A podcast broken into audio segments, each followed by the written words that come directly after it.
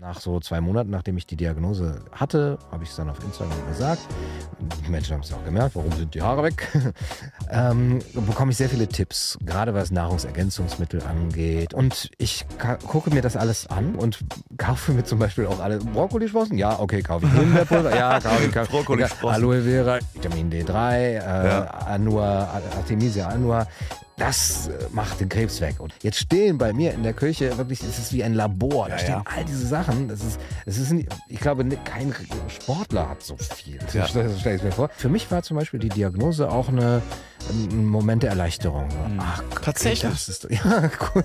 Der Arzt hat aber gesagt, ja, also so wie Sie darauf reagieren, ja, das ist vielleicht Ihr Charakter. Ah, endlich Krebs, Alter. Bam, ich wusste es.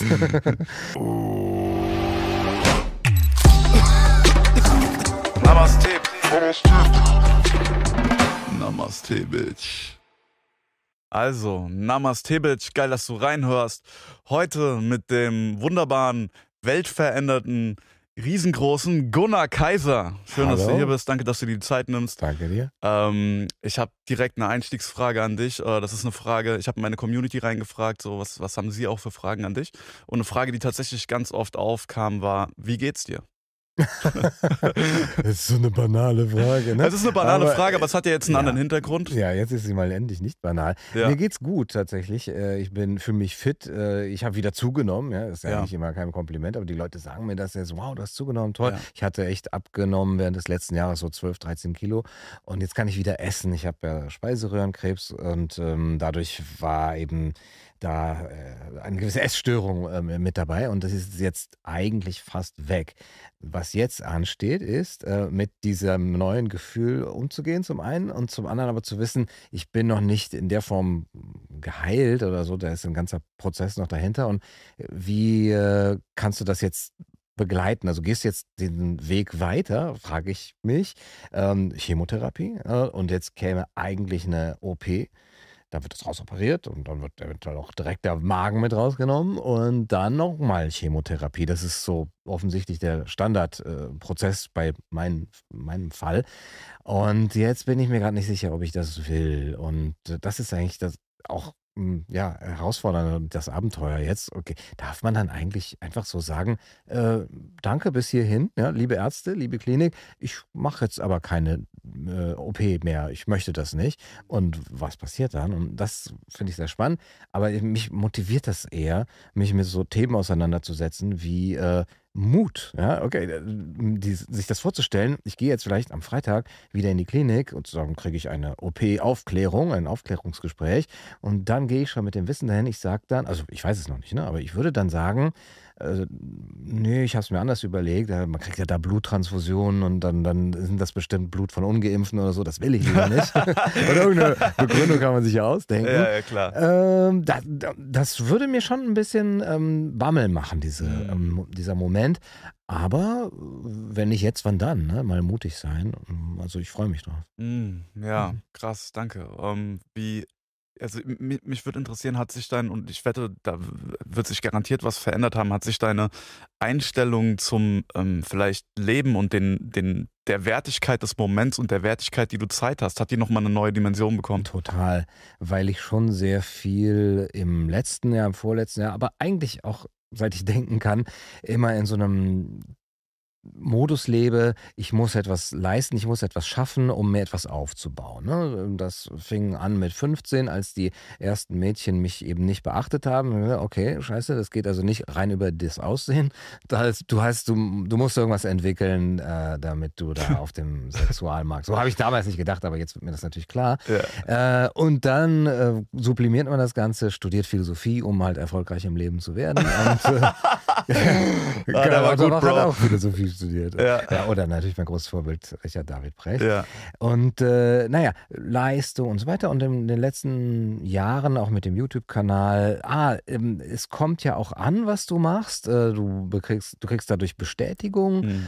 Äh, das hat endlich geklappt mit den Frauen. Ja, genau. Du hast immer ja. danach gesucht. Und jetzt kommen natürlich äh, alle. Vor allem Jungs. Nein, also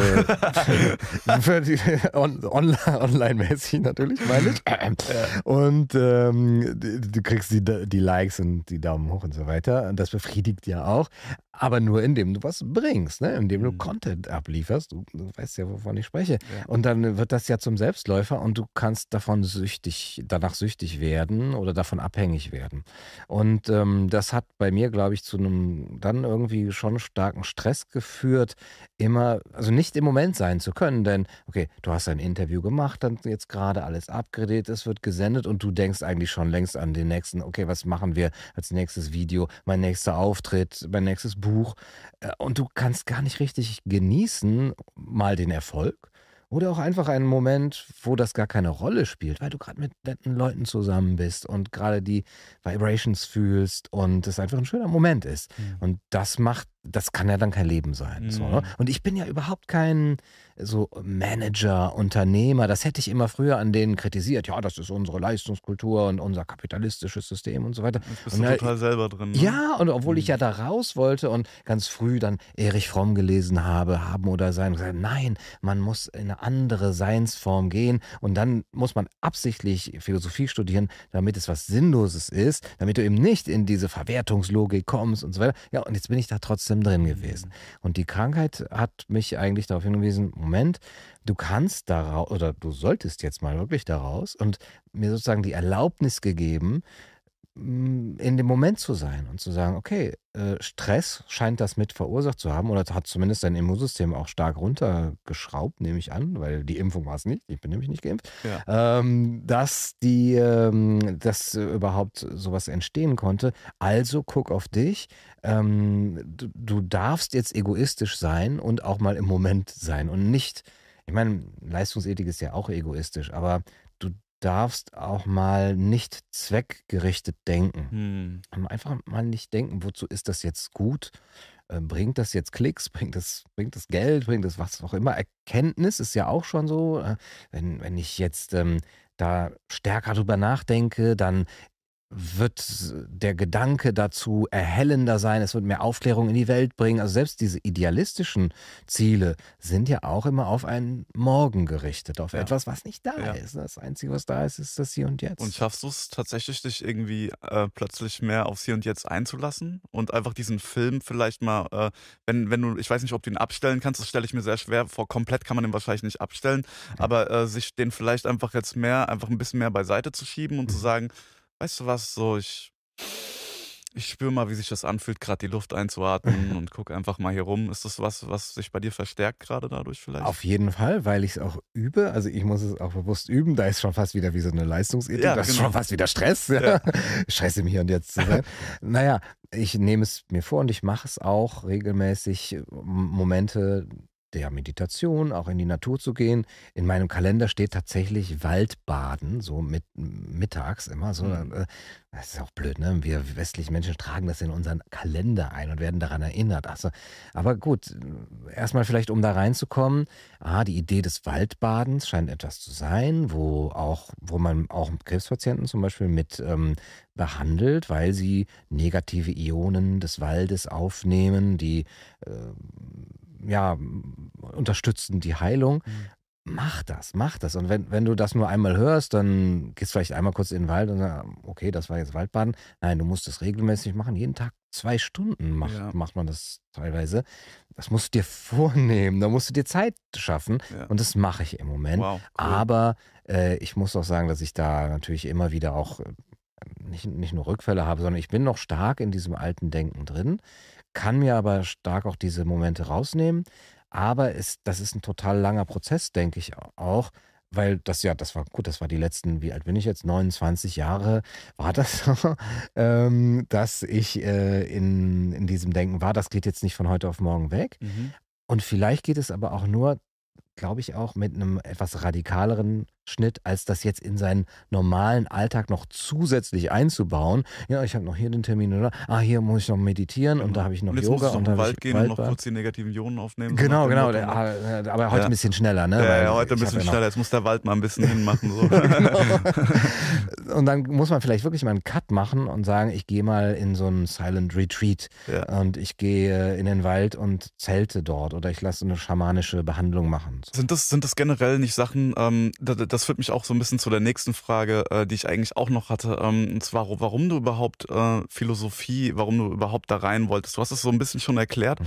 Ähm, ich stelle mir vor, Philosophie ist etwas für Leute, die vielleicht auch irgendwie das Leben ergründen wollen und besser verstehen wollen und vielleicht einfach äh, oft wahrscheinlich auch einfach Suchende sind. Leute, die auf der Suche nach der Wahrheit, auf der Suche nach Glück sind. Und ich hatte immer so ein bisschen diese, diesen Blick auf Philosophie. Äh, Philosophie ist war für mich etwas, das ist was Verkopftes. Mhm. Also ich, ich äh, nähere mich dem Leben und versuche das irgendwie mit meinem Verstand so mhm. äh, irgendwie zu verstehen und da irgendwie eine Philosophie aus abzuleiten, die funktioniert. Ne? Ja. Und äh, ich glaube, so geht's halt nicht, ne? Wahrscheinlich. Also es ist ja, weil das Leben hat ja viel mehr als nur diese intellektuelle Komponente, sondern das ist ja auch sehr viel einfach wirklich Erfahrung, was man mit dem Verstand gar nicht ergründen kann, richtig? Wenn man, also wenn man sich der Spiritualität nähern will. Ja. Und jetzt meine Frage, hast du dich schon ähm, Hattest du schon irgendwelche spirituellen Erfahrungen oder so Sachen, wo du sagst, wo du sagen würdest, wow, da bin ich plötzlich, da bin ich plötzlich irgendwie in einem, in, in, in einem ganz neuen Raum, in, in, in, einer ganzen, in einem ganz neuen Bewusstsein gewesen. Hast du schon, ähm, hattest du, hast du da schon so erste Schritte da mal ge gehabt? Sehr wenig und selten, aber ja, ich kenne das. Das eine war tatsächlich bei einem Retreat, Vipassana, ist so, ah. so eine Meditationsform. Ja, habe ich auch gemacht. Wo hast du es gemacht? In Triebe? Belgien. Ach cool. Ja, okay. Genau. Zehn Tage. Ja, genau. Sehr schön. Und da ist man ja auch in einem Modus, wo man nicht kommuniziert mit anderen. Das heißt, du bist wirklich ja auf dich und dann immer wieder auf den Moment zurückgeworfen. Und nach dem achten, neunten Tag war das wirklich dann so, vielleicht auch klassisch, wie man sich das vorstellt. Äh, nach dem Essen, dann sitzt du da noch mit einem Glas Tee und einem Apfel und ich saß unter einem Baum, auf, auf so einem Baumstumpf oder so. Und da waren dann, ich weiß nicht wie viele, fünf, fünf Sekunden oder 50 Sekunden dieses Gefühl, okay, das ist es jetzt. Ne? mehr, mehr musst du nicht haben. Aber das ist schon lange her und ich habe das auch nicht weiter aktiv verfolgt, aber da kriegst du so eine gewisse Ahnung. Ich stelle mir vor, dass, dass, dass man das mit bewusstseinserweiternden äh, therapeutischen Hilfsmitteln auch erreichen kann. Äh, zumindest eine Ahnung davon zu bekommen, habe ich gar keine äh, Erfahrung mit. Aber da möchte ich bewusst reingehen. Gehe jetzt auch, also nicht nur was das angeht, sondern ich gehe jetzt zu einer Schamanin zum Beispiel, mhm. war ich gestern in, in Potsdam, ähm, die in einer Jurte dann behandelt und wo du auf einmal merkst, ja, das sind, da sind noch mehr Schwingungen, die du eben nicht durch das verkopfte, durch das reine rationale Denken ergründen kannst, sondern da musst du dich darauf einlassen. Aber weil du das ja mit der Philosophie auch ganz richtig sagst, ja, du studierst das und checkst aber nicht, dass du damit gar nicht das worauf es wirklich ankommt, ergründen kannst. Ja, aber ich hatte ja auch Philosophie eben zum einen als dieses sublimierende, ähm, diese sublimierende Aktivität, um äh, Leistung, um Wert auch zu bekommen, ja, weil ich habe mich identifiziert als jemand, der relativ schnell lesen kann, denken kann und auch einigermaßen rhetorisch oder sprachlich, sagen wir mal, ich, ich mag Sprache. Was kannst du mit diesen Sachen anfangen? Ja, das meiste eigentlich nicht, Taxifahren nicht und so nützliche Sachen nicht, aber du kannst Philosophie studieren und dann äh, geht es dir nicht so sehr darum, vielleicht immer die Welt zu ergründen in dem, was sie im Innersten zusammenhält, sondern das auch zu kommunizieren. Und das mhm. finde ich halt das Schwierige bei den spirituellen Erlebnissen. Immer wenn ich die Leute davon reden höre, wenn du das selber nicht erlebt hast, dann, pff, ja, okay, ja. hört sich toll an, ja, ja, aber ich kann eine philosophische Erkenntnis versuchen, mit einem rationalen Argument anderen zu erklären und wir können darüber streiten, Argumente austauschen, Pro und Contra. Aber diese rein spirituelle Erfahrung kann ich nur selber machen und kann sie nicht vermitteln. Und das macht mich dann wieder ja auch bisschen ohnmächtig. Dann verliere ich ja sozusagen als Philosoph an Wert, weil ja, mhm. da kannst du ja gar nichts darüber sagen. Stimmt, du könntest halt nur sagen, was man vielleicht tun könnte oder was man versuchen könnte, ja. um diese Erfahrung selbst genau. zu haben. Ne? Aber äh, genau, bei diesen spirituellen Sachen, da führt irgendwie gar kein Wert, also gar kein Weg an der Erfahrung vorbei. Genau. Also es, es, ist wirklich nur der einzige Weg, ist die Erfahrung. Mhm. Und das ist aber auch gleichzeitig ähm, das, warum ich das also für mich irgendwann gewählt habe, weil ich gemerkt habe, so ähm, ich, ich, ich war auch, also ich meine, wir sind beides, glaube ich, sehr, sehr starke Kopfmenschen mhm. auch, ne, mhm. die, wo es immer rattert einfach. und irgendwann habe ich gemerkt, so, ich kann versuchen, wirklich so, so, so die Scheiße aus dem Leben rauszuergründen mit meinem Kopf und ich, ich komme einfach nur so und so weit, ja. Und ab einem gewissen Punkt muss ich es einfach irgendwie fühlen und wenn ich es nicht fühle, dann war für mich oft fast jede Erkenntnis, selbst eine spirituelle Kenntnis, die ich mal in der Vergangenheit hatte, war irgendwann zwei Wochen wert, äh, später ja. fast schon wieder wertlos, ja. weil ich gemerkt habe, hey, wenn ich sie jetzt nicht mehr fühle, nicht mehr integrieren kann, nicht mehr damit arbeiten kann, dann ist es wie, als wäre es eigentlich nie gewesen. Ja, ganz genau. Ja? Und ich habe gehört, man hat mir erzählt, dass es eben bestimmte Mittel gibt, die diese Integration von Gedanke und Gefühl auch äh, leisten können, mit denen man da näher rankommt. Und auch zum Beispiel Psilocybin, wo du dieses Grübeln ne, und dieses rein verkopfte äh, merkst, das ist nur eine Option von vielen, das Leben mhm. zu sehen. Und man kann das machen, aber man muss das nicht machen. Mhm. Und äh, jemand ja, wie uns erscheint das ja oft, ja, das ist der normale Modus, ja, durch, mit dem wir durch das Leben gehen. Und das immer wieder zu machen, das wäre schon sehr spannend. Und da nehme ich jetzt meine Krankheit als Geschenk, äh, da überhaupt mal drauf zu kommen. Nein, es reicht nicht. Es reicht dir eigentlich nicht so zu leben, immer wieder ja philosophische Ideen, Gedanken auch zu durch durchzugehen und zu haben und äh, vielleicht auch originell zu sein, aber wenn du das nicht fühlst, was ist das für ein Leben? Ja.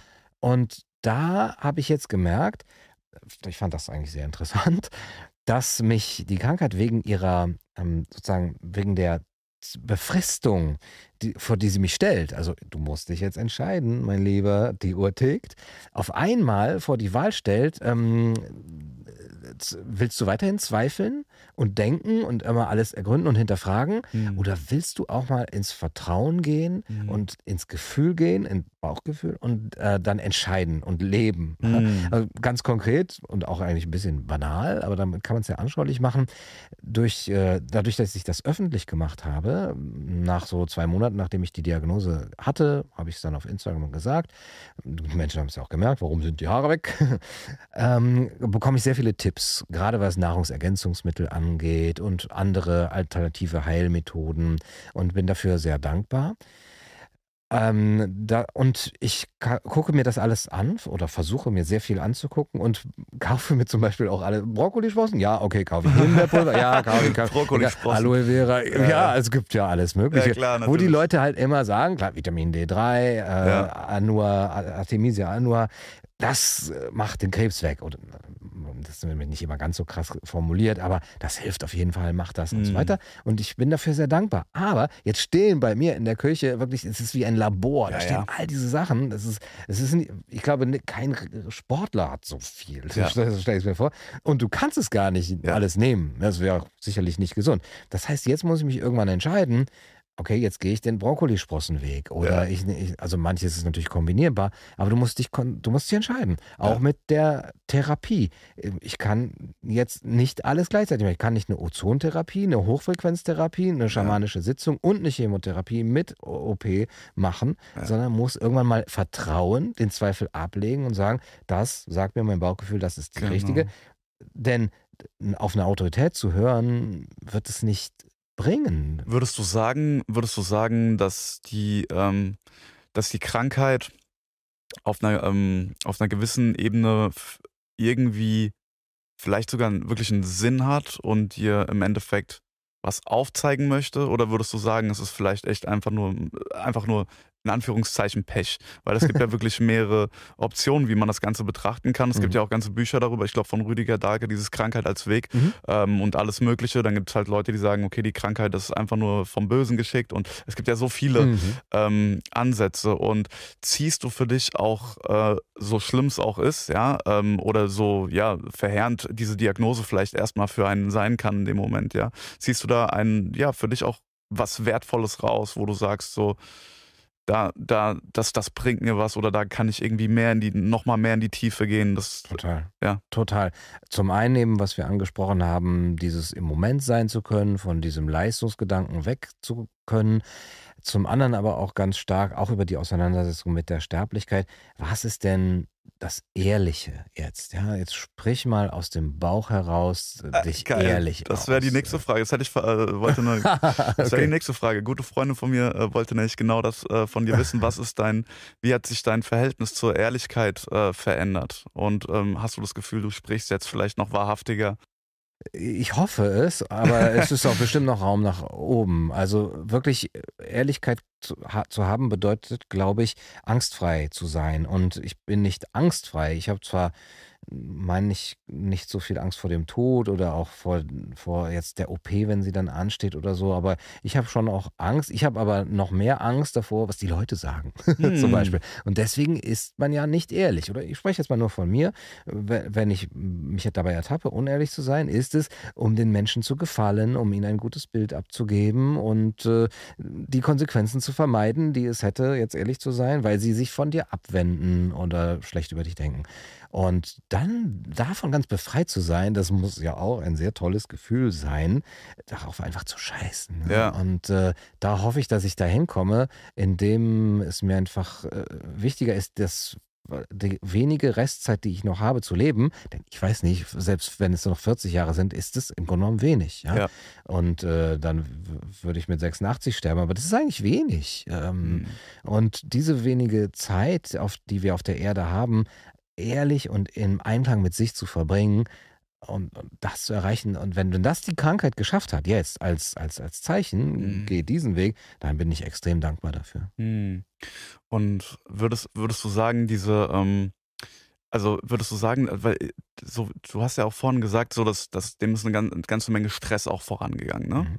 Und würdest du sagen, das war wirklich vielleicht auch einer der unter anderem ein wichtiger Faktor, dass das überhaupt ausbrechen konnte, weil ich habe das in, im Kleinen äh, erlebe ich das. Ich hatte 2014 ähm, eine Phase, da war ich extrem gestresst und das hat eine, hatte schon eine sehr, also das, das ging schon Jahre davor eigentlich los schon. Ja, das war halt einfach so ein, so ein Traumading, mhm. ja, dass ich quasi immer in einem extremen Stressmodus war und auch immer nur am Überlegen, okay, wie kann ich anderen gefallen mhm. und ähm, mich auch selber komplett auf Null gewertet habe, rein mhm. so von meinem Selbstwert einfach, ja. Und eigentlich immer einen sehr krassen inneren Konflikt hatte und das irgendwann tatsächlich dazu geführt hat, dass ich 2014 so auf ungefähr so einem Stresshöhepunkt einfach eine äh, chronische Sache entwickelt habe, an der ich bis heute noch rumknabber, so, äh, wo ich jetzt aber auch äh, oft im Internet eigentlich eher nicht so gerne drüber rede, weil ich eben nicht das will, dass mir jetzt jeder, jeder einen Tipp gibt. Ja. So. das ist weil, auch ein Fluch. Da das ist auch ein Fluch Fluch wirklich, ja. weil das ist, wie du sagst, irgendwann siehst du den Wald voll äh, lauter Bäumen nicht mehr, weil du von jedem irgendeinen Tipp bekommst. Mhm. Ne? Und du willst manchmal einfach nur deine Ruhe und du willst dich auch vielleicht nicht gar nicht zu krass damit also auch identifizieren. Ne? Ja. ja. Und ähm, genau, würdest du sagen, äh, kannst du für dich vielleicht schon auf in irgendeine Richtung deuten, wo du sagst, da kommt es her. Das ist vielleicht auch ein unter anderem Auslöser dafür, dass das passiert ist. Ja, der Stress ist, glaube ich, auf einer gewissen oberflächlichen Ebene, hat es auf jeden Fall be, be, äh, verstärkt. Aber ich hänge da schon der Theorie an, dass es gewisse Urkonflikte sind, die sehr, sehr weit zurückgehen. Und wie gesagt, ich war gestern bei einer Schamanin, vielleicht sogar in Vorleben, vielleicht in der Ahnenreihe, da irgendwas ist. Äh, da bin ich esoterisch genug, mir das gut vorstellen zu können. aber ich habe keine Ahnung, äh, ja. ob das so ist. Aber ähm, es kann ja nicht schaden, denen mal zu opfern äh, und äh, äh, sie anzurufen, äh, also telefonisch und sonst wie, dass sie da helfen mögen. Ich glaube, dass da, da, damit tut man nichts Schlechtes. Ähm, und dann sind es aber doch in dem eigenen Leben äh, Konflikte. Und wenn man mit sich ehrlich ist, also ich spreche von mir, ich weiß, welcher Konflikt das ist. Ähm, und selbst wenn, wenn jetzt hinterher käme raus, irgendjemand, ein weiser Guru oder ein Arzt oder Gott sagt dir, oder Karl Lauterbach, äh, das hat äh, gar nichts mit diesem Konflikt zu tun gehabt, dein Krebs. Ja, ja trotzdem, aber dann bist du diesen Konflikt angegangen. Bist du auch toll. Ja, ja super. Klar. Der Krebs war immer noch da, aber du bist den Konflikt los. Ja, ist doch schön. Und weil du jetzt gerade sagtest, du hast diese chronische Sache immer noch, das kann ja, also für mich ist das so gewesen, sobald es sich auf der Oberfläche zeigt, ist es ein Zeichen davon, dass sich der Konflikt beginnt zu lösen. lösen ja. Dass du es angegangen bist oder dass da irgendwas jetzt gerade in Bewegung gekommen ist. Dann bricht es aus und dann kannst du es auch sehen. Für mich war zum Beispiel die Diagnose auch eine, ein Moment der Erleichterung. So, hm. Ach, tatsächlich. Das ist, ja, cool. Der Arzt hat aber gesagt, ja, also so wie Sie darauf reagieren, naja, das ist vielleicht Ihr Charakter. Ah, endlich Krebs, Alter. Bam, ich wusste es. nee, so, boah, es zeigt sich. Da, da kann man das jetzt angehen, man kann mm. dem einen Namen geben und man kann es halt mit Gift bespritzen und rausschneiden. genau, endlich die Strahlentherapie. Ja, Krass, genau. nee, aber ich finde, das ist ein, äh, also ich äh, muss mal gerade meinen Hut vor dir ziehen, ich finde das eine extrem, eine extrem starke äh, Art und Weise, damit umzugehen und ich stelle mir vor, ich weiß es nicht, aber ich stelle mir vor, es ist die höchstwahrscheinlich die einzig richtige, damit umzugehen. Ähm, nicht ganz so oberflächlich sich das anzugucken und zu sagen, so, oh, ja, scheiße, ich habe halt einfach schlechte Gene mitbekommen oder so, mhm. sondern wirklich zu sagen, hey, da steckt ein Konflikt dahinter und ähm, einfach, ja, wirklich äh, dann in die Tiefe zu schauen, ab dem Zeitpunkt zu gucken, ja, was, was sind denn die Ursachen dafür und ja. das halt wirklich anzugehen. Und ich kann mir wirklich vorstellen, dass das, also, ja, ich kann mir wirklich vorstellen, dass das hilft. Ich, ich äh, höre gerade von, von wem war das denn? Äh, Stephen Pressfield. Mhm. Ich weiß nicht, ob du den kennst. Ja. Genau, der redet darüber in seinem, äh, in seinem äh, Buch The, The, War of Art, dass bei, ähm, es wurde mal irgendwie beobachtet, dass das häufig bei Leuten, die äh, Krebs äh, bekommen haben, dass sie plötzlich sich halt ganz radikal mit sich selbst äh, auseinandergesetzt haben und plötzlich äh, die Sachen wirklich angefangen haben zu machen, mhm. Äh, die sie die ganze Zeit auf die lange Bank geschoben mhm. haben. Und das tatsächlich bei den Leuten, die dann wirklich das gemacht haben, also es gab verschiedene äh, Reaktionen darauf. Manche Leute sind halt wirklich komplett verzweifelt mhm. und manche Leute sind in diesen in dieses absolute, ah, weißt du was, ich folge jetzt meinen Träumen, jetzt geht's los. Mhm. So, ich lasse mich jetzt von nichts mehr zurückhalten. Mhm. Ich forsche auch nach innen, ich mache, äh, ra spreche radikal Sachen mit meiner Familie aus, etc. pp. Mhm. Also wirklich dieses Aufräumen, ja, wie diesen Reset machen. Und äh, dass das tatsächlich bei einigen, also bei einer hohen Zahl zu Remissionen dann plötzlich geführt mhm. hat. Und ich meine, Stephen Pressfield ist jetzt kein Arzt, ich glaube, der hat da Studien und so äh, zitiert oder so. Aber ich mhm. fand das einfach eine interessante Beobachtung quasi, dass der, dass die Krankheit eventuell auch einfach sowas wie ein, wie ein Ruf der Seele ist. Ja. Hier, Junge, ja. guck hin, Alter. Mhm. Da geht noch was, da geht noch viel mehr. Mhm.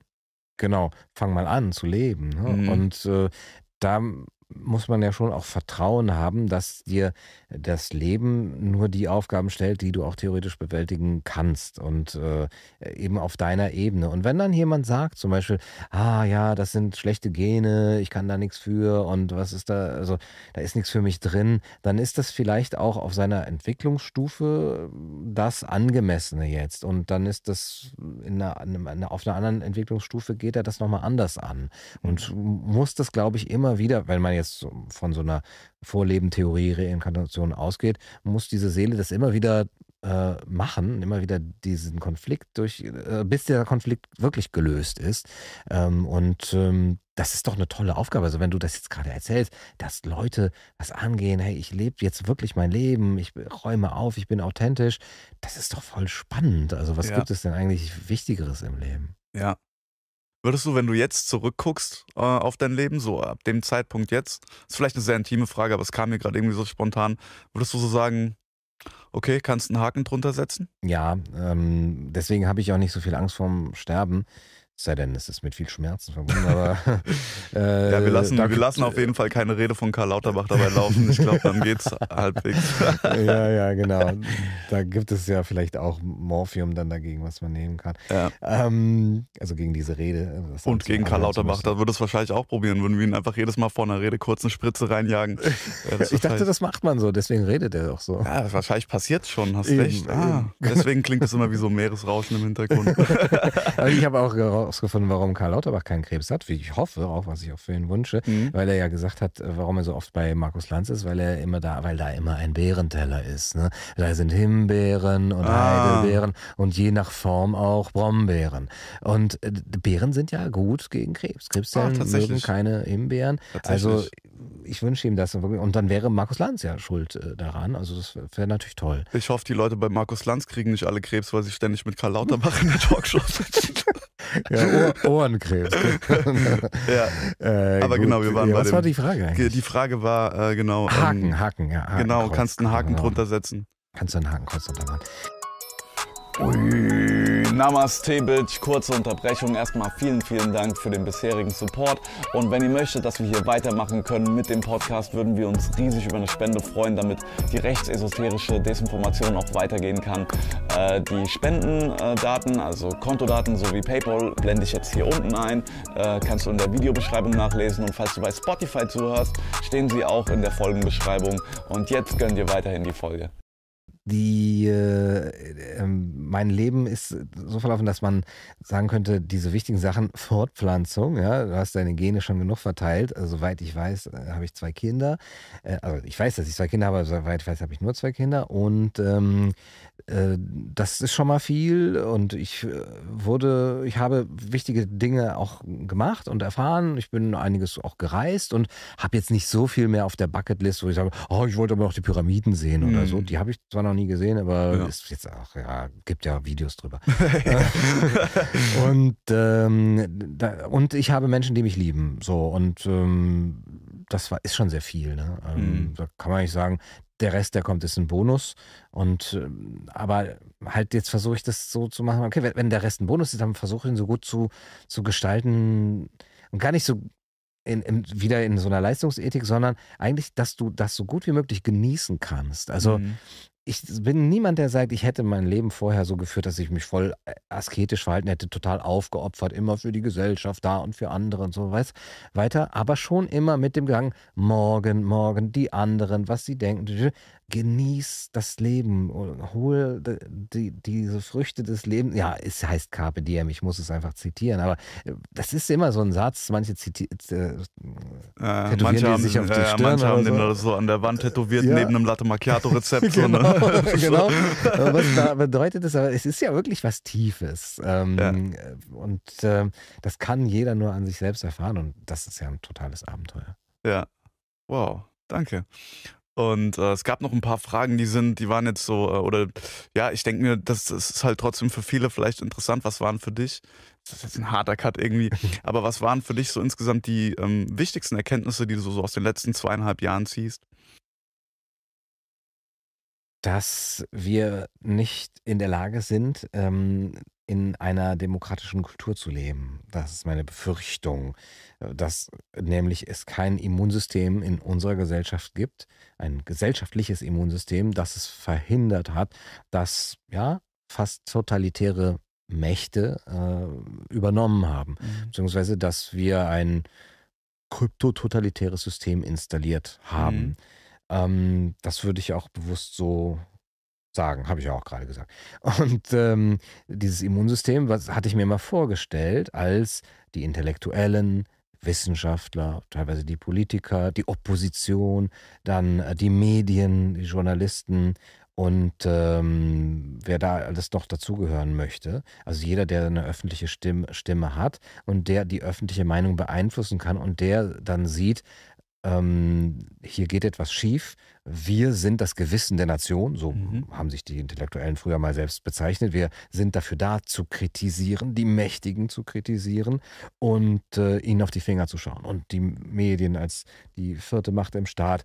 Das hat alles nicht funktioniert, beziehungsweise es wurde ja gar nicht ausprobiert, sondern sie haben versagt. Ja. Ähm, sie waren, sie haben ja kläglich, sträflich äh, versagt. Und auch da, und auch da ähm, gibt es wahrscheinlich auch wieder etwas, eine Position, die irgendwie ermächtigend ist, oder? In dem ganzen Szenario, ne? Also ich meine, das ist ja wie, wenn man, um jetzt vielleicht nochmal bei der Krankheit-Analogie zu bleiben, man könnte jetzt sehen, okay, ja, das ist einiges im Argen, aber man könnte auch sagen, okay, vielleicht äh, ist da noch was, ist da noch eine neue Dimension, etwas, was ich jetzt noch erschließen kann, ja. etwas, was ich jetzt noch machen kann. Ja. Ne? Und ich glaube, man kann auch wahrscheinlich sehr viel Positives daraus ziehen? Und gibt es etwas, wo du sagst, so, ey, das können wir jetzt aber stattdessen machen? Weil ich habe mhm. jetzt in den letzten zwei Jahren auch sehr, also ich habe sehr oft Leute meckern hören und oh nein, es ist alles so schlimm und ach, und wie soll es mhm. nur weitergehen und ach, ach, ach. Und irgendwann konnte ich es nicht mehr hören. Ich dachte mir einfach so, Leute, wir haben jetzt gehört, dass es äh, schlimm ist. Ursula, du brauchst jetzt nicht nochmal bei Instagram kommentieren, dass die Welt scheiße ist, ja.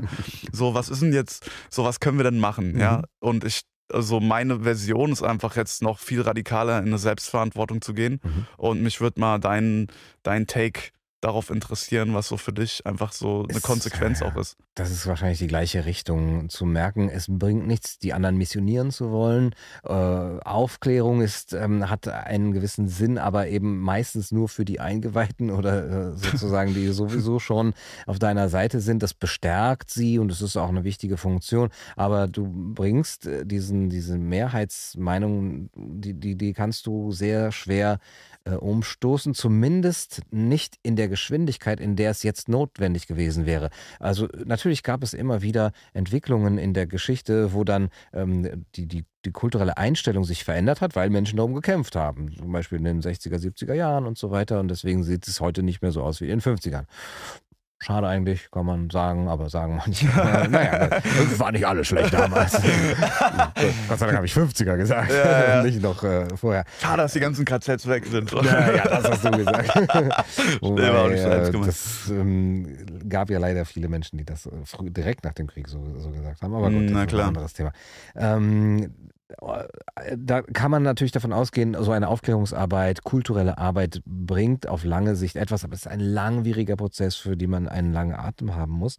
Aber ähm, die, ähm, in, in der Dringlichkeit der Situation hat es nichts gebracht, so ist das, so dass das Kind in den Brunnen gefallen ist. Wenn das wieder passiert, und davon gehen wir, glaube ich, alle aus, wieder Lockdown, wieder kommen die mit der Impfpflicht oder eben das gleiche mit der Klimadiskussion und so weiter, dann wird man die, die Gesellschaft wieder in die Enge treiben können. Und da sage ich, okay, dann ist es nicht mehr meine Aufgabe, so da auf, aufzuklären oder zu missionieren. Ich genieße stattdessen das Leben. Das ist dann meine Selbstverantwortung, komischerweise, das Leben zu genießen. Das, das klingt dann immer erst so egoistisch vielleicht. So, ja, also du ziehst dich da ganz raus und äh, die Leute brauchen doch Stimmen wie eben diejenigen, die, die sich da äußern. Aber ähm, die Selbstverantwortung ist wirklich dann auf sich zu gucken, was, was das mit einem macht. Und dann kann man das schon, glaube ich, miteinander verbinden, im Kleinen gewisse Dinge aufzubauen, die sehr, sehr wertvoll sind, was Vernetzung zum Beispiel angeht. Mhm. Ähm, oder auch eine neue Art von Kultur ähm, aufzubauen. Vor allem, du hast ja deinen Teil auch schon irgendwie getan. Also würde ich sagen, du hast deine, du hast deinen Auftrag auf einer gewissen Ebene, äh, zumindest da jetzt, als es wirklich dann gebrannt hat, den hast du erfüllt. Mhm. Und ähm, ich finde auch dieses Aufopfern, damit ist halt wirklich niemandem geholfen. Ne? Also auch dieses äh, Comedy-Format, als ich das angefangen habe, ne, das ist nicht aus einem, das ist bei mir nicht aus einem Samariter-Willen entsprungen. Da war mhm. jetzt nicht so, oh, also ich bin jetzt die Stimme der, der Enterbten und ungerecht Behandelten, sondern es war einfach nur, ich war einfach nur wütend mhm. und hatte kreative Energie mhm. und durfte nicht auftreten. Und dann hat sich das halt so kanalisiert. Und äh, dadurch ist es auch gut. Und ich glaube, das ist im Endeffekt auch echter Aktivismus. Mhm. Und das ist Aktivismus, der wirklich funktioniert, wenn er nicht nur ausschließlich dieses, diese, dieses, dieses, oh, ich will jetzt Aktivist sein und ich will die Welt verbessern, sondern wenn das wirklich aus einer inneren Notwendigkeit, aus, einem, ja. aus einer etwas tieferen, ich nehme mal an, das war bei dir wahrscheinlich auch der Fall, dass es bei dir aus einem etwas tieferen ja. Gefühl herauskam, dieses, dieses ganz klare, hey, Moment mal, was geht denn hier ab? Mhm. Und nicht einfach nur ein, nicht einfach nur so eine Kopfidee, so ich werde jetzt hier ja. der, der Aktivist und der das wird vielleicht oft äh, unterstellt von einigen, ne? mir oder vielleicht auch dir, so, und, und, daraus auch ein Geschäft zu machen und Profit Nein, daraus so zu Mist aber auch. Ja. Wollen die auch noch leben von ihrer Tätigkeit, die Wichser? genau, genau, soll, sollen die Kameraleute und das ganze Equipment, soll, das, das ist doch geschenkt. Alles. Ja, klar. Ja, ähm, aber ich, also bei mir ist das schon auch so gewesen. Aber was ich gelernt habe, ist nicht auf den Erfolg sozusagen zu schielen und zu sagen, das hat seinen Wert auch in sich. Ich habe das gemacht, auch für mich, um zu sehen, ich habe eine gewisse Fähigkeit, Kritik zu üben. Ich habe das, die Fähigkeit, das in rhetorisch so zu verpacken, dass es bei gewissen Leuten ankommt.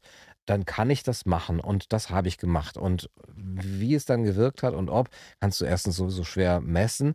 Und äh, du machst dich ja abhängig dann davon. Und du guckst auch wieder ins Morgen und oh, was bringt es und wann, wird es seine Wirkung zeitigen. Die, die, die, das eigentlich Spannende ist ja, dass du in dem Prozess selber glücklich sein kannst schon. Ne? Auch, und da finde ich ja sehr wichtig, diese, diese Connection, die man dann hat mit den Leuten, mit denen man spricht. Mhm. Und das ist auf jetzt sehr extrem, wie ich finde, weil dort Menschen zusammenkommen in, sagen wir mal, dieser Bewegung oder dieser Szene oder bei, auf dieser kritischen Seite, die etwas gemeinsam haben, wie ich meine, nämlich diese große Sehnsucht nach einem Leben, das es wert ist, Leben genannt zu werden, mit recht, richtiger Solidarität. Mit, mit recht. Echter, ich wollte echter und richtiger zusammen sagen. mit rechter. Solidarität. ja. Der und äh, mit, mit Berührung. Ich, ich, hoffe doch. Also, weil da haben sie Spaß mal, wenn sie, ja, wenn sie dich Fall. auch. Äh, ne, ja, ja, deswegen. Also eigentlich äh, guter Job beim Verfassungsschutz, ja, zu beobachten. Ich beneide die.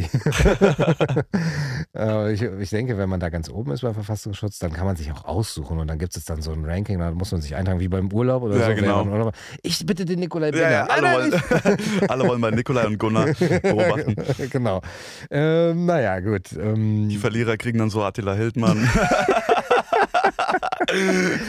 ja, und die, ganze, die ganz starken Verlierer, die müssen halt selber diese Sachen da reinbringen, so oh, als ja. V-Männer oder genau. irgendwie als, ähm, als, wie heißen diese, ja, als Controlled Opposition. Ja, so. ja. ja. Aber gut.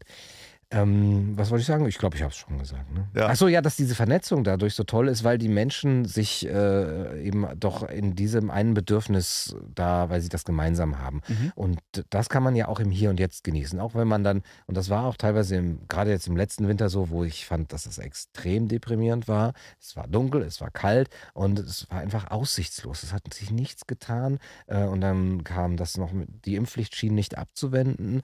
Und äh, da konnte man die Hoffnung schnell schnell verlieren, aber durch den Kontakt mit den anderen äh, konnte man dann teilweise Momente des Lebens noch genießen. Mhm, ja. ja.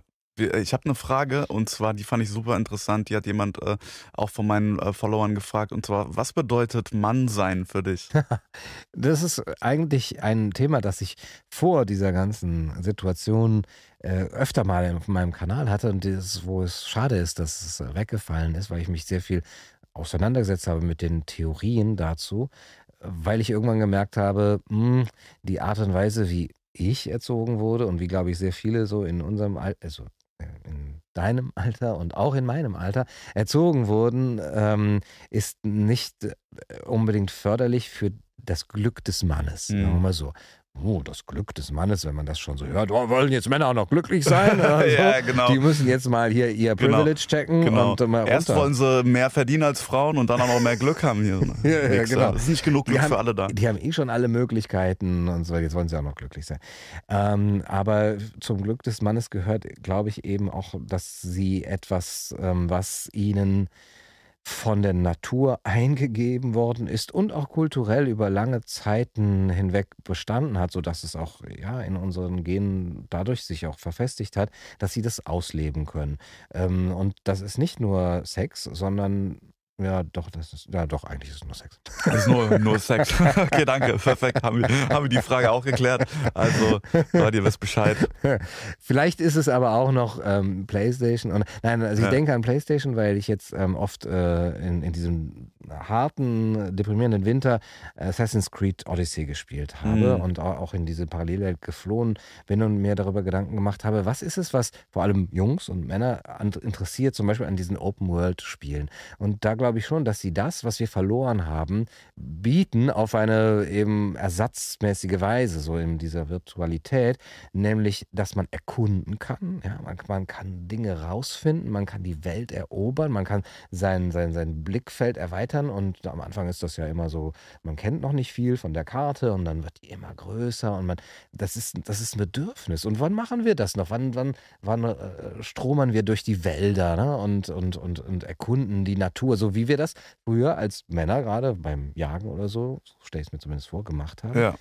Dann kannst du, ähm, kriegst du Belohnung ja, und ähm, äh, für Abenteuer. Du, du, musst, du musst Aufgaben erledigen, die schwierig sind und die auch eine Bedeutung haben für die Gemeinschaft, in der du das machst. Also da, da zum Beispiel Assassin's Creed Odyssey musst du dann die griechische Gesellschaft im Grunde genommen befreien, vom Kult übrigens, lustigerweise.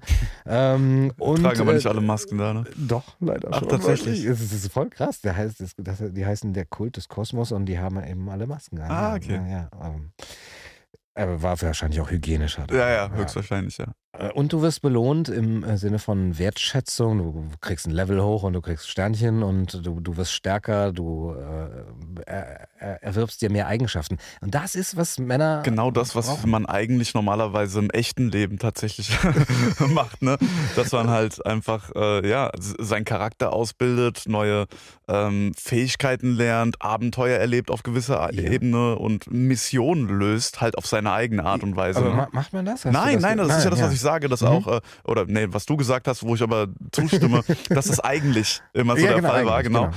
Und äh, halt total verloren gegangen ist. Ne? Mhm. Ne? Und wie du sagst jetzt eigentlich, äh, ich, ich habe das Gefühl, gerade in Deutschland ist es nochmal ein, ein ganzes Stück krasser als in einigen anderen Kulturen. Also ich habe das Gefühl, sobald ich nach Polen gehe zum Beispiel oder so, irgendwie mhm. so, und dann ich höre Mann und ich höre Männer reden, dann, dann lachen die richtig laut und dann wow, dann, die machen richtig ja, Action, weißt du, die sind laut, mhm. die grölen auch mal rum und so.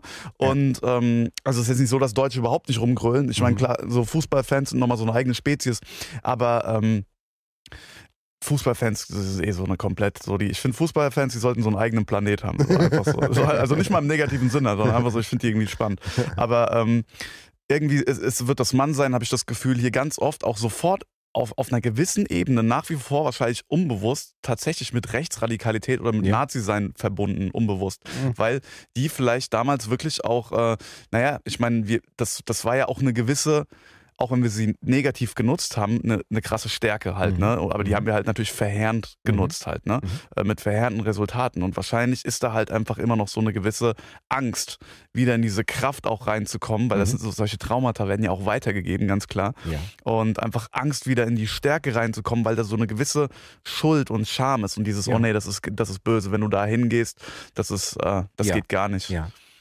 Das wird aber auch ganz bewusst gemacht von den Kritikern von Männlichkeitsbewegungen, die sagen, das ist rechts, das ist nationalistisch, das ist ganz gefährlich, das hatten wir mal früher.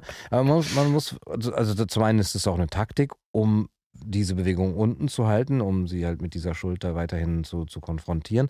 Aber man muss dann auch äh, konstatieren, dass eben Männlichkeit und, und Stärke, männ, sagen wir männ, männliche Stärke, ja zu extrem viel Gutem genutzt wurde und auch genutzt werden kann weiterhin. Und äh, letztendlich, wenn man zum Beispiel jetzt an Krieg denkt und auch an Notsituationen, wo es jetzt auch um körperliche Kraft geht, dann eben es den Mann braucht, der da eben auch einschreitet. Und das ist auch nicht äh, irgendwie unterdrückend. Äh, also jede normal denkende Frau weiß jetzt, was ich meine, ne? der, der Frau gegenüber. Und jeder normal fühlende Mann weiß das eigentlich auch. Aber uns wird das ähm, abtrainiert, ist viel gesagt, aber wir kriegen es nicht mehr mit. Auch oft durch, da, dadurch, dass wir ähm, alleinerzogen werden von Müttern, weil unsere Gesellschaft ähm, verweiblicht äh, ist. Das äh, klingt jetzt vielleicht negativer, als es gemeint ist, aber weil sehr viele Frauen in den mhm. Erziehungspositionen sind. Und es ist auch klar, dass sie den Menschen etwas Weibliches weitergeben. Und das ist auch, ist auch gut, äh, auch, kann auch für Jungen gut sein, ist für Mädchen sehr gut. Aber wenn der andere Part, das andere, der andere Pol fehlt, ist das einfach, kommt man ins Ungleichgewicht. Und das ist in, in Gesellschaften wie in Polen tatsächlich nicht, nicht so. Und da beneide ich sie auch um dieses ungebrochene Verhältnis ja. zur eigenen Männlichkeit. Ja. So, und uns deutschen Männern ist, sind einfach die Eier abgeschnitten worden. Mm. Ist, äh, aber äh, das soll kein Klagen sein, weil das ist auch mh, mm, unmännlich, würde ich sagen. Mm. Äh, sagen, ja, wir haben uns das nehmen lassen und wir waren dann nicht stark genug, dann auch auf den Tisch zu hauen und sagen, nein. Und ich mache Manspreading, ja. ja das, das ja. könnt ihr eben ja. da mit eurem feministischen... Und ich mache Manspreading in der Bahn und dann hole ich ihn einfach raus in der Bahn. Wenn ihr ein Problem damit habt, seid ihr das Problem, ja. Ganz genau. so viel Freiheit wird ja wohl noch erlaubt. Ja, ich meine, come on. Ja. Übrigens finde ich das mit dem Manspreading sehr äh, tatsächlich sexistisch. Und zwar von der Bahn, weil äh, bei den Männern ist ja die Anatomie so, dass ihr normaler Sitz eben so angenehm wäre. Bei den Frauen ist der normale Sitz so angenehm. Aber beide oder alle Sitze sind eben nur in der einen Dimension, nämlich eigentlich für Frauen. Also Aha. das heißt, es ist nicht in unserer Dimension aus. Es müsste ah. eigentlich Männer- und Frauensitze geben, ja. sodass die Männer so da sitzen können und die Frauen ja. kriegen etwas engere Sitze. Ja, äh, ja weil sie das eben nicht brauchen. Also, äh, Deutsche Bahn, ich hoffe, da hört gerade einer zu. Genau. Ein Sexismusbeauftragter. Ein Sexismusbeauftragter, ja. Aber der, der, der, wird, der wird sie jetzt wahrscheinlich einfach nur, um es zu ärgern, noch enger machen. Einfach. genau. Und dann wird es immer weiter eingequetscht und wir verlieren unsere Männlichkeit. Ja. Ich glaube, ähm, diese, oder ähm, doch, ich, äh, ich glaube tatsächlich, das wird, das würde mich mal interessieren, ob dieses expressive Verhalten, ähm, ob das tatsächlich dazu führt, dass das ähm, also dieses nicht unterdrückte, ne, mhm. dieses äh, dieses Männlichkeit leben und mhm. dieses expressive, äh, ob das dazu führt, dass tatsächlich das Immunsystem stärker ist und ein Mensch einfach viel gesünder ist und vielleicht mhm. auch gewisse Krankheiten einfach nicht entwickelt, einfach dadurch, dass er ähm, ja, diese Energien nicht gegen sich richtet, ne? Weil alles, was man irgendwie runterdrückt ja. und in sich hält, richtet sich ja irgendwann gegen einen auch selber.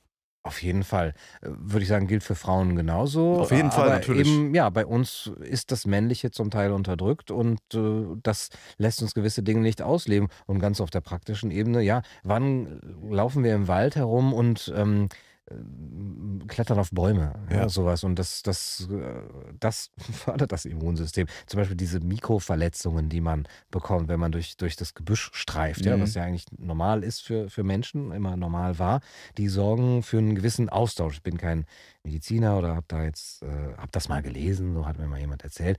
Aber äh, das kann ich mir sehr gut vorstellen, ja. dass das eben, ja, wir sind eben ja auch sehr äh, ähm, ähm aseptisch, äh, isoliert, hygienisch. Das ist jetzt auch nicht nur auf Männer bezogen, aber das würdest du ja wegkriegen, indem du auch zum Beispiel mal in die körperliche Auseinandersetzung äh, gehst. Ja, das ist ja auch eine Form von Austausch. Eben in den, in den Wald gehst und, und dir, dir diese Mikroverletzungen zufügst, wie man ganz normal beim Kraftsport sehen kann, äh, um Muskeln aufzubauen, musst du dir Mikroverletzungen zufügen, mhm. damit das Eiweiß deine Muskeln dann wieder mhm. größer was, macht. Was wahrscheinlich auch der Grund ist, dass diese, äh, diese Trigger-Gesellschaft, so diese Leute, die alle diese ganzen Trigger von sich fernhalten wollen, ne? So diese, diese ganzen ganz krassen ja, Twitter-Bubbles. Ja, Safe Space. So. Ne? Das ist Safe Space, genau, mhm. diese Safe Space Societies, mhm. dass die eigentlich zu immer krasseren Lappen werden. oh, ja. Sorry, äh, es ist so. Weil im Endeffekt so, wenn du dir das nicht mehr ermöglicht, ähm, irgendwas zu hören, was dir nicht passt, ja. Mhm. Oder das ist ja auch wie eine Mikroverletzung. Wenn jemand was sagt, so, der hat eine Meinung, die passt dir nicht. Ja. Und das macht so, äh, ja, und du fühlst dich kurz biest bei dir an, so. Mhm. Und dann musst du halt damit irgendwie umgehen, ja. Mhm. Und dann, ah, das ist diese kleine Mikroverletzung oder irgendwas, was bei dir so ansticht, ne? genau, genau. Und äh, wenn du sagst so, ja, nee, äh, Hate Speech, Junge, Community mhm. Guidelines, äh, verpiss dich, dann wirst du, dann hast du ja echt nur noch diesen Einheitsbrei. Mhm. Und da, da, daraus kann ja kein interessanter Charakter auch mehr erwachsen, weißt du, wenn, wenn du immer nur in deiner eigenen. Ja, auf jeden Fall. Ja. Und es ist ja nie genug. Also du kannst das so sehr safe spacig machen und versuchen, alle Triggerwörter zu vermeiden und so weiter, ja. weil es nicht darum geht, ähm, dass jetzt mal gesagt wird, okay, jetzt haben wir wirklich äh, eine schöne, harmonische Atmosphäre, sondern es geht darum, diese eigene innere Verletzung, die immer schon da ist, oder diese, sagen wir mal, das Minderwertigkeitsgefühl, das sich versucht, ein bisschen aufzubauen spritzen durch, ah, ich bin jetzt Opfer. Mhm. Äh, das muss ja befriedigt werden. Mhm. Oder, oder nicht das Minderwertigkeitsgefühl, sondern das muss weggemacht werden, über diesen Weg Opfer sein zu dürfen. Und dann sucht man sich das halt selbst, wo gar nichts mehr ist. Ja. Und du kommst auch in eine Situation wie bei der Allergie. Du hast dich so sehr von allem abgeschirmt, dass sogar eben eine Erdnuss dich töten kann. Ja. So. Äh, also die kleinsten äh, Sachen. ähm, da, da, hat Louis C.K. einen geilen Joke zu. Ich weiß nicht, ob du den kennst, ja. den Comedian. Er mhm. sagt so, äh, ja, so of course, also natürlich sollten wir Produkte herstellen, die frei von Spuren von Erdnüssen sind. Aber ganz ehrlich, wenn es dich killt, eine äh, Nuss zu berühren, solltest du vielleicht einfach sterben. So. genau. Wenn wir mal eine Generation äh, damit aufhören würden, diese ganzen Leute vor Erdnüssen zu schützen, Stimmt, dann, dann wäre das Problem, das Problem nicht mehr. Ja, ja. hm. Hm. Äh, so, ich hoffe, das hat jemanden getriggert. Ich hoffe auch. Ähm, garantiert. Irgendein, irgendeiner wird schon melden, das Video. Und äh, es wird dann wieder runtergenommen. Ja, sonst wäre ich enttäuscht. Ja, ähm, ja, hast du noch, hast du noch irgendwas am Ende, was du vielleicht den Leuten einfach ja, gerne, gerne mitgeben möchtest. Ja, seid nicht ihr selbst, äh, würde ich sagen. Jetzt fiel mir eben noch ein zu dieser Männlichkeit. Es sei denn, ihr seid sau cool. Dann. Aber wenn ihr nicht krass cool seid. Es sei denn, ihr seid Nikolai Binner, dann seid Nikolai Binner. Alle anderen, nein, versucht irgendwas anderes. Ja. Ähm, zu der Männlichkeitsfrage, weil das eben etwas ist, glaube ich, was Männer was Männern manchmal gesagt wird, äh, sei, sei doch du selbst. Also gerade Männer, die mal von ihren Problemen berichten, äh, und dann wird das ähm, gesagt, ähm, ja, du, du musst dich nicht nach anderen richten. Und da habe ich ja auch eben drüber gesprochen. Ne? Ich, will, ich will ja nicht die, die Erwartungen von anderen erfüllen die ganze Zeit.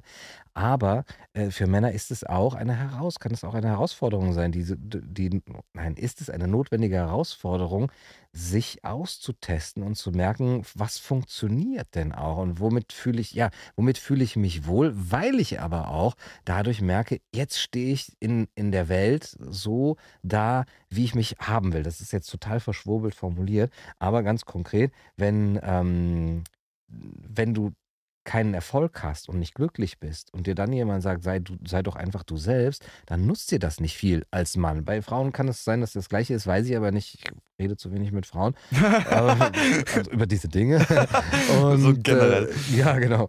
Bei ähm, Männern ist es aber, glaube ich, kann es durchaus beglückend sein, das herauszufinden, das wie ein Abenteuer an, anzu, anzusehen und zu merken, okay, ich kann mich entwickeln. Ich kann äh, diese Entwicklung auch als Abenteuer sehen und als ähm, wie Assassin's Creed Odyssey, wie als, als Playstation-Spiel. Mm, ja, also quasi ja, sich selbst zu entdecken ne? und immer ja. mehr aus sich selbst rauszuholen. Genau. Ähm, und, aber das eben, das ist nichts Vorgegebenes, glaube ich. Also, wo du sagst, okay, das ist irgendwo in mir drin und ich gucke mal, was da ist und ich lebe das mal total aus, sondern das ist schon etwas, was man in der Interaktion mit der Welt rauskriegen muss. So was, hm, wo werde ich hm, gesehen, wo werde ich erfolgreich, womit fühle ich mich wohl und ähm, gleichzeitig aber auch zu, zu merken, wo kann ich bei mir selbst bleiben. Also sagen wir, in dieser Balance zu bleiben. Das ist noch ein letzter Punkt, den würde ich nochmal ganz gerne, weil das fand ich gerade spannend, was du gesagt hast. Und zwar, ähm,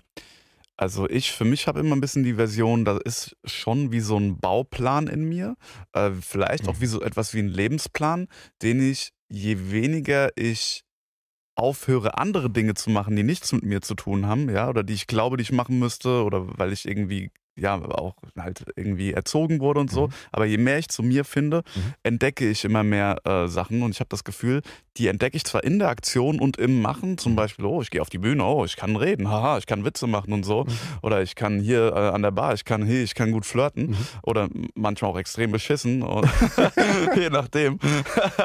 Aber ähm, es sind Sachen, die quasi schon äh, ein bisschen auch manchmal wie so ein Bauplan, habe ich das Gefühl, in mir mhm. da sind und auch Anlagen, die ich natürlich ausbauen kann, mehr oder weniger. Aber ich habe das Gefühl, es gibt schon so eine Art wie so ein Lebensplan. Ja. Und würdest du sagen, du hast auch vielleicht wie so eine Art, so eine, so eine Lebensplan, was vielleicht schon so Richtung Schicksal deutet? Ja, aber ich hadere sehr mit dieser Idee, weil ich dann das Gefühl habe, ich bin total unfrei. Ich muss hier was erfüllen, was jemand anders mir vorgegeben hat, wie in der DDR oder sowas. Äh, da habe ich ja gar keine Lust drauf. Das will ich ja schon selber bestimmen. Mhm. Aber ja, wenn man ehrlich mit sich ist, dann merkt man, ich habe bestimmte Dinge liegen mir ja auch einfach nicht und bestimm, bei bestimmten Dingen bin ich in meinem Element. Mhm. Ken Robinson, der, der große Pädagoge, nennt das so, in seinem Element zu sein, ist total wichtig für das Glücksempfinden oder im Flow zu sein. Und wann kommst du in deinen Flow, wenn du im Grunde genommen das machst, was, was dir artgerecht ist. Ja? ja? Dir als Nikolai oder mir als Gunnar, das ist eben doch vorhergesehen. Also ich tue mich ein bisschen schwer damit, aber vielleicht damit Frieden zu schließen, dass, es, dass da etwas ist, was erfüllt werden will. Ja. Und dann auch zu sagen, okay, und wenn du es erfüllst, dann ist es immer noch du und es ja. ist immer noch wertvoll und damit kannst du glücklich sein. Ja. Ja, schön, danke. Danke dir. Danke. Das ist, ja, geil. Ich finde das ein sehr schönes Ende. Und äh, danke dir für deine Zeit. Cool, dass du hier warst. Danke, dass äh, ich äh, bei dir sein durfte. Ja, Mann. Und äh, genau, wir sehen uns dann nächste wieder. Bis dahin, Namaste, Bitch. Tschö mit Ö. Tschö mit Ö, sagt man. Oh, das ist eigentlich un Egal, egal, wir lassen es drin, nicht schneiden. Hat man in den 80er mal gesagt. Ne? ja. Passiert. Cool. Digga, geil, danke, ja. Mann. Hat mich sehr gefreut.